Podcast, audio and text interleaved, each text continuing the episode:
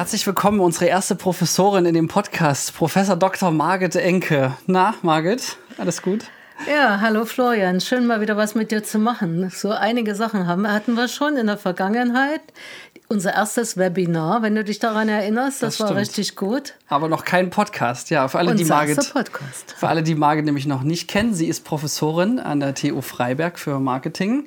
Darüber hinaus noch in sämtlichen Vorständen, Beiräten und vom Deutschen Marketing Club über äh, ja, der Werbewissenschaftlichen Gesellschaft. Und dann habe ich bestimmt jetzt auch noch zehn weitere Dinge vergessen. Mindestens. Das wird nicht reichen. Ne? ja, Margit, äh, man merkt, du bist schon äh, lange im Business, könnte man sagen. Und das äh, laut deinem Wikipedia-Eintrag äh, extrem erfolgreich.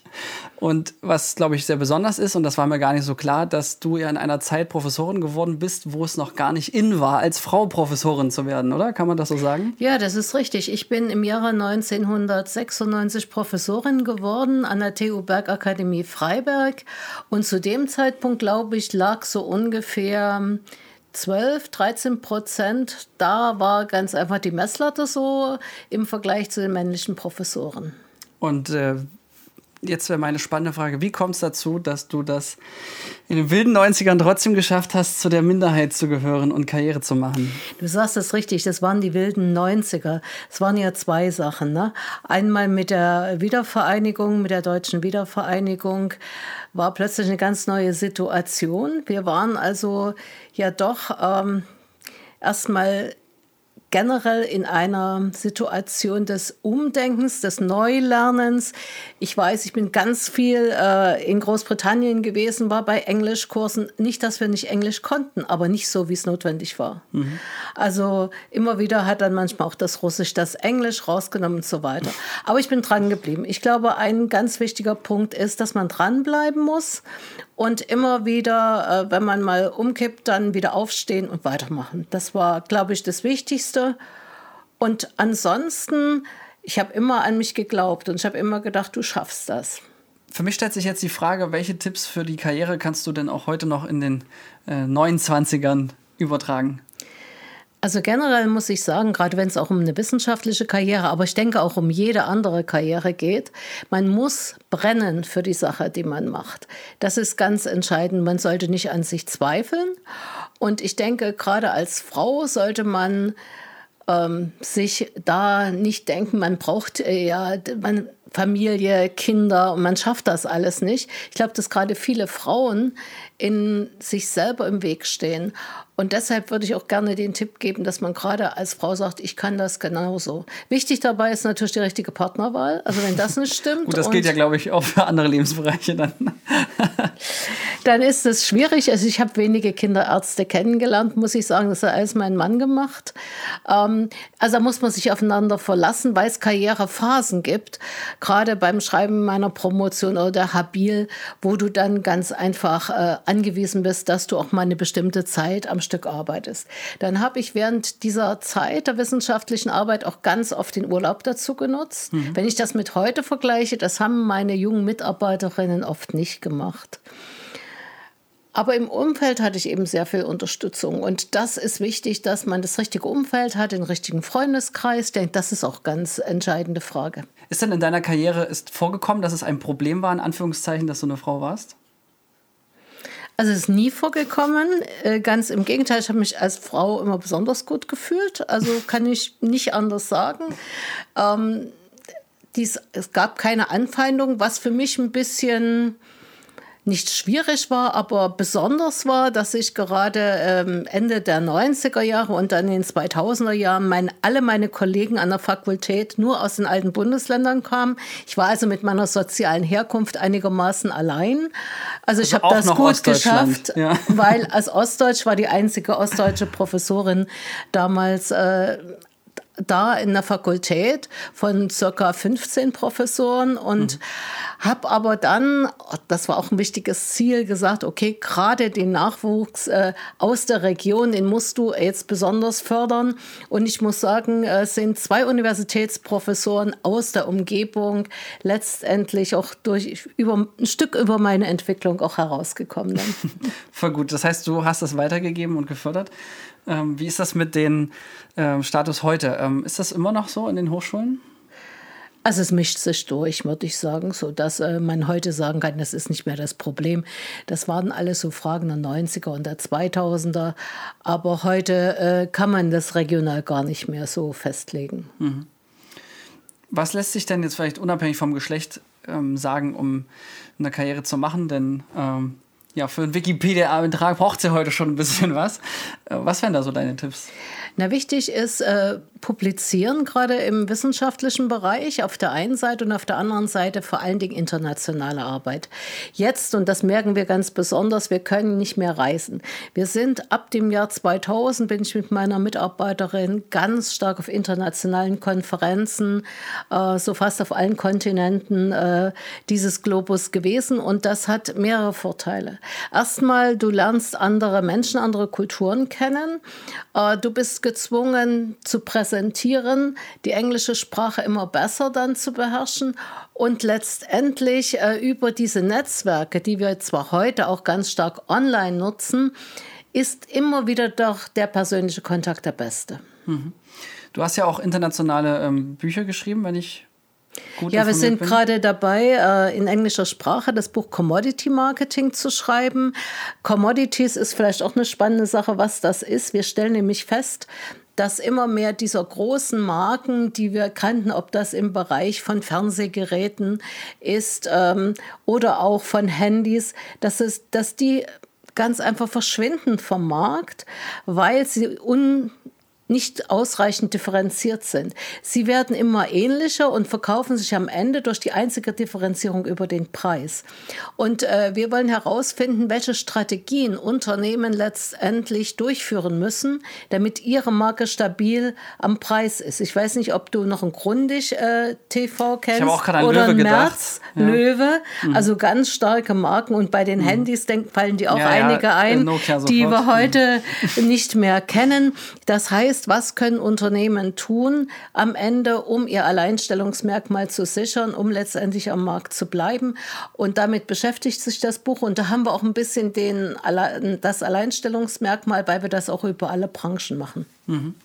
Was ich bei dir sehr beeindruckend finde, ist, dass du ja tatsächlich Trends entdeckst, die ja sonst, äh, ich sag mal, die 16-jährigen Kinder oder Jugendlichen ähm, gerne äh, vorleben. Wie kommt es, dass du so am Zahn der Zeit bist, äh, trotz deines Renteneintritts ja gar nicht mal so weit weg ist, ohne jetzt äh, was Falsches sagen zu wollen? Na gut, ich weiß, du willst jetzt. um deinen Expertenstatus nochmal zu deklarieren.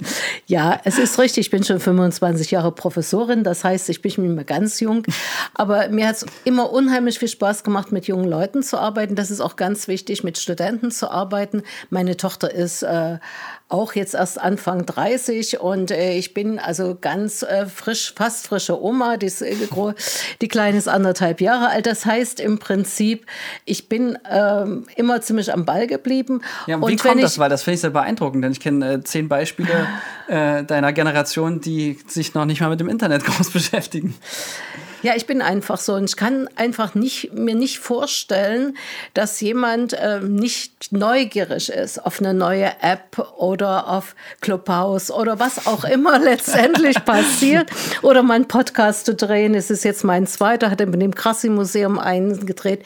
Ich bin immer wieder am Suchen nach neuen Feldern und ich könnte mir auch nicht vorstellen, wenn ich jetzt nicht mehr äh, so hauptamtliche Professorin bin, wir sind ja Lebenszeit verbeamtet, dass man dann da nichts mehr macht, das ist für mich überhaupt nicht äh, keine Option. Nein. Mhm. Und wenn ich bei dir hier stehe und einen äh, sitze und einen Podcast mache, also irgendwas wird sich finden. Voll gut. Ja, irgendwie kann ich mir das bei dir auch nicht anders vorstellen.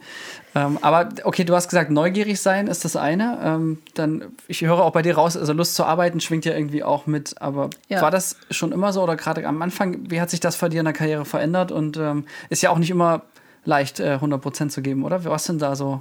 Wie hast du das gekriegt und geschafft? Also ich glaube, ich habe immer das, den Bereich zwischen Freizeit, Spaß, Erholung, ich hatte immer Freude. Ich habe nie gesagt, äh, mein, mein Professoren-Dasein ist Arbeit. Ich habe immer gesagt, das ist Wahnsinn. Ich mache mein Hobby zum Beruf und kriege dafür noch Geld. Es war für mich immer toll. Also ich vielleicht ist es auch ein besonderer Beruf, wo man sagen kann, man kann sich total in den Interessen ausleben. Und was mein Schwerpunkt immer war, ich wollte immer junge Leute weiterbringen. Es sind jetzt acht Professoren an unterschiedlichen Einrichtungen, die ich hervorgebracht habe. Viele Absolventen, die heute Geschäftsführer sind und ähnlichen. Das macht stolz und das macht Spaß.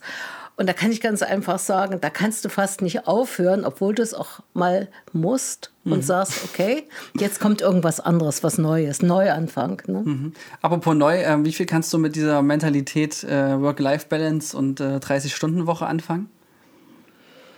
Äh, wenig, weil ähm, ich, für mich gab es auch nie so Samstag, Sonntag. Mhm. Ich möchte nochmal betonen, du brauchst natürlich dann auch das Umfeld, das Private, was das mitmacht. Ne? Mhm. Ne?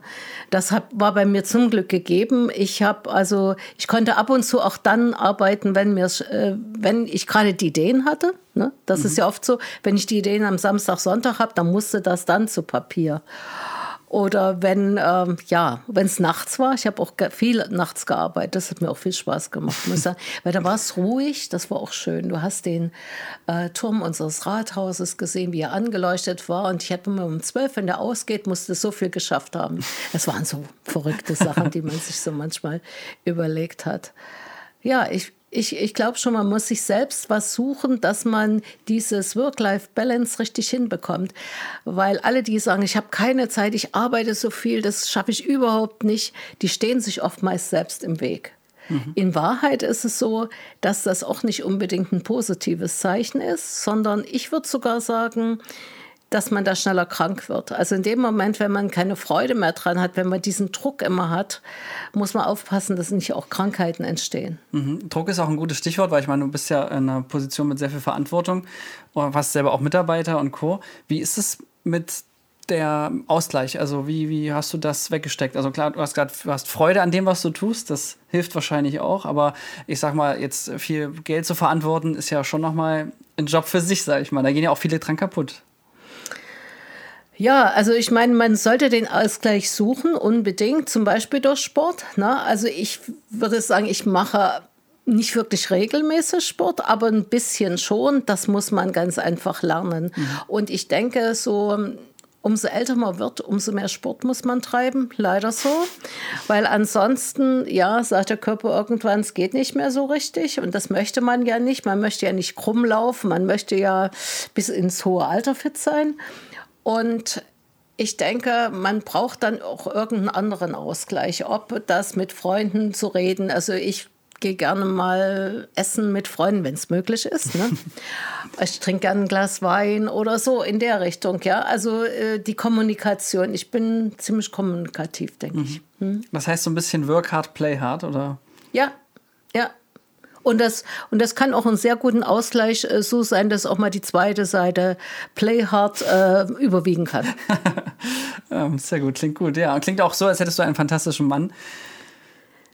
Ja, kann ich nicht anders sagen. Also er ist das Gegen, der Gegenpart, er ist eher der ruhigere Teil und er schafft es dann immer, mich auch mal wieder zu erden und sagt, komm mal wieder runter. Ne? Jetzt habe ich doch glatt noch mal eine Zusatz-Privatfrage, die musst du nicht beantworten, aber ich bin trotzdem so frech und stell sie. Ähm, wenn man so viel arbeitet und Karriere macht, ähm, du sagst, das Umfeld muss stimmen, das ist ja das eine, aber so eine Ehe, die du ja dann demnach auch schon ein paar Jahrzehnte führst, wenn ich mir richtig mitgerechnet habe, ähm, wie kriegt man das denn einher? Erfolgreich sein und trotzdem eine, eine gute Ehe führen, ist ja dann das ist ja nochmal Next Level, sage ich mal. Das schaffen wir hier. Bill Gates und Melinda haben sich gerade erst getrennt. Da ist für mich, weil ich dachte, die waren so für mich die Vorbilder, beides hinzukriegen. Ähm, wie kommt es, dass ihr noch äh, verheiratet seid? Oh, gute Frage. Jetzt könnte ich dir antworten, frag mal meinen Mann. also ich glaube, es ist sehr viel gegenseitiges Verständnis und Vertrauen, was wichtig ist. Ähm, es ist auch so, wir waren ähm, ja zwei Wochen, vier, drei Wochen verheiratet. Also eine junge sozusagen Ehe und da bin ich ein Jahr ins Ausland gegangen und habe ein Jahr ein Zusatzstudium im Ausland gemacht. Oh, also es musste auch mal zu Zeiten, wo man nicht jedes Wochenende zurück war. Ich war damals 25 Jahre alt. Also ich meine insofern, das haben wir durch, durchgestanden und dann haben wir gesagt, na jetzt stimmen wir alles durch. Ja. Und das ist ganz oft so passiert. Also mhm. dass ich also nicht wieder ein Jahr, aber vier Wochen, acht Wochen unterwegs gewesen bin. Und mein Hauptwohnsitz ist ja auch Leipzig und in Freiberg habe ich eine Nebenwohnung, mhm. sodass ich sagen muss, äh, es funktioniert, wenn man es will. Voll äh, schön, ja. Das heißt, mich würde noch interessieren, wenn du jetzt ähm, nochmal anfangen würdest in der Karriere, also jetzt, ich sag mal 2021, ähm, würdest du irgendwas anders machen oder was wäre so deine, deine Herangehensweise, um dich dann nochmal so hoch zu leveln? Ich glaube, ich würde alles genauso machen. Ich habe auch mit viel Freude eine Antrittsvorlesung durchgeführt äh, mit dem vollen Hörsaal, mit ganz vielen Gästen aus der Region. Das zehnjährige, das 20-jährige Professorenjubiläum gefeiert als Großveranstaltung in der Stadt Freiberg. Und das hat mir sehr viel Spaß gemacht und auch immer wieder Kraft gegeben. Das war natürlich auch ein Stückchen auch Akquise für die Projekte, mhm. also die vielen Praxisprojekte, die ich gemacht habe. Die haben mir irgendwie eigentlich auch immer geholfen. Nicht nur die Theorie im Elfenbeinturm, sondern immer die Umsetzung, immer den Transfer. Ich glaube, daraus habe ich auch eine Menge Kraft. Also aus den, aus, äh, aus den ganzen internationalen Kontakten, aber auch aus den Praxiskontakten, muss ich sagen. Das ist ja auch ein Ding, dass es scheinbar ein Galant sein scheint, dass man sich verkaufen muss, um erfolgreich zu sein. Ich glaube, das gilt wahrscheinlich für alle Businesses. Und dir liegt das Verkaufen ja auch offensichtlich. Ja. Wie kommt's und äh, wie bist du darin so gut geworden? Ja, also als ich noch eine Grundschule ging oder so, sollte ich mal Schauspielerin werden. Vielleicht braucht man so ein bisschen schauspielerisches Talent. Mhm. Mein Vater hatte da auch eine Ader und stand so ein bisschen auf der Bühne. Der hat das aber seiner Tochter nicht zugestanden. Er hat gesagt, meine Tochter steht nicht abends auf der Bühne. Und als ich damals mein Studium begann an der Handelshochschule in Leipzig, äh, habe ich gesagt, okay, ähm, dann werde ich eben jetzt Hochschullehrer. Mit Beginn des Studiums habe ich das schon überlegt, dann kriege ich jetzt meine Bühne. Und ich, glaub, ich glaube mhm. schon, dass ich also immer so an dieser Sache daran geblieben bin und ähm, ja, nie Angst gehabt, vor Menschen zu sprechen, vor groß, großen Hörsälen oder Seelen. Das war kein Problem. Auch am Anfang an nicht? Oder hast Von Anfang an von Anfang an. Das ist ja sehr beeindruckend. Ähm, hättest du Tipps für Leute, die sehr wohl Schweißausbrüche kriegen, wenn sie vor 300 Leuten stehen? Was, was lässt sich da so äh, ruhig bleiben? Tja, vielleicht der eine sagt manchmal vorm Spiegel alleine das schaffen. Manche sagen, man sollte sich das ganze Publikum in Badehose vorstellen. Aber ich meine, ich glaube, da muss jeder seinen eigenen Weg finden. Das ist nicht so einfach zu sagen, äh, das sind jetzt die Tipps, die muss man dann selbst an sich ausprobieren. Und Bücher mit, äh, diese To-Do-Bücher gibt es ja jede Menge. Ich selbst äh, hatte da nicht wirklich ein Problem. Ich mache viele Sachen relativ kurzfristig, brauche auch einen Zeitdruck, wenn ich was vorbereite. Mhm. Das führt dich natürlich manchmal in Stress, aber gerade mit dem Druck ist man oft besser, als wenn man ja das so, so, so langsam vor sich hin ähm, dümpeln lässt. Also das muss aber auch jeder selbst erkennen. Voll gut, ja. Ähm, ich erinnere mich auch, dass wir in der ersten Corona-Krise hast du ja auch uns dazu inspiriert, dann Vollgas zu geben. Ähm, erst recht hat übrigens geklappt, da kann ich dir auch nochmal tausend Dank sagen. Ich habe jetzt von vielen Stammkunden gehört, dass ja, oh, ihr wart so präsent, ich habe dich jede Woche irgendwo gesehen. Da dachte ich, ach super, das System ist aufgegangen, aber du hast ja, glaube ich, nicht ganz zufällig ähm, die Marketing-Professor. Ähm, jetzt vielleicht noch ganz zum Schluss ähm, so ein kleines Fazit. Also wenn du ja jetzt gerade vor allem jungen Leuten oder deinen Studenten ähm, noch was mit auf den Weg geben würdest, was man tun muss, um sich treu zu bleiben und erfolgreich zu werden, hast du da noch ein, ein letztes Schlussplädoyer für den Hörsaal heute hier? Ja, also ich sage das, wiederhole mich jetzt. Also erstmal an sich selbst glauben, ehrlich sein, authentisch sein und ähm, ja, gewisse Hinsicht diszipliniert an der Sache zu arbeiten, aber dieses Thema Work-Life-Balance auch immer zu sehen, dass man sich auch ausruhen muss und dass das Umfeld stimmt, äh, dass man was in dem man lebt. Also ich glaube, das ist auch wichtig und sicher auch ein bisschen Sport treiben. Sehr schön, danke Margit für die Zusammenfassung, Bitte. sehr inspirierend. Wir bedanken uns bei der Filmagentur Sons of Motion Pictures GmbH für die Unterstützung.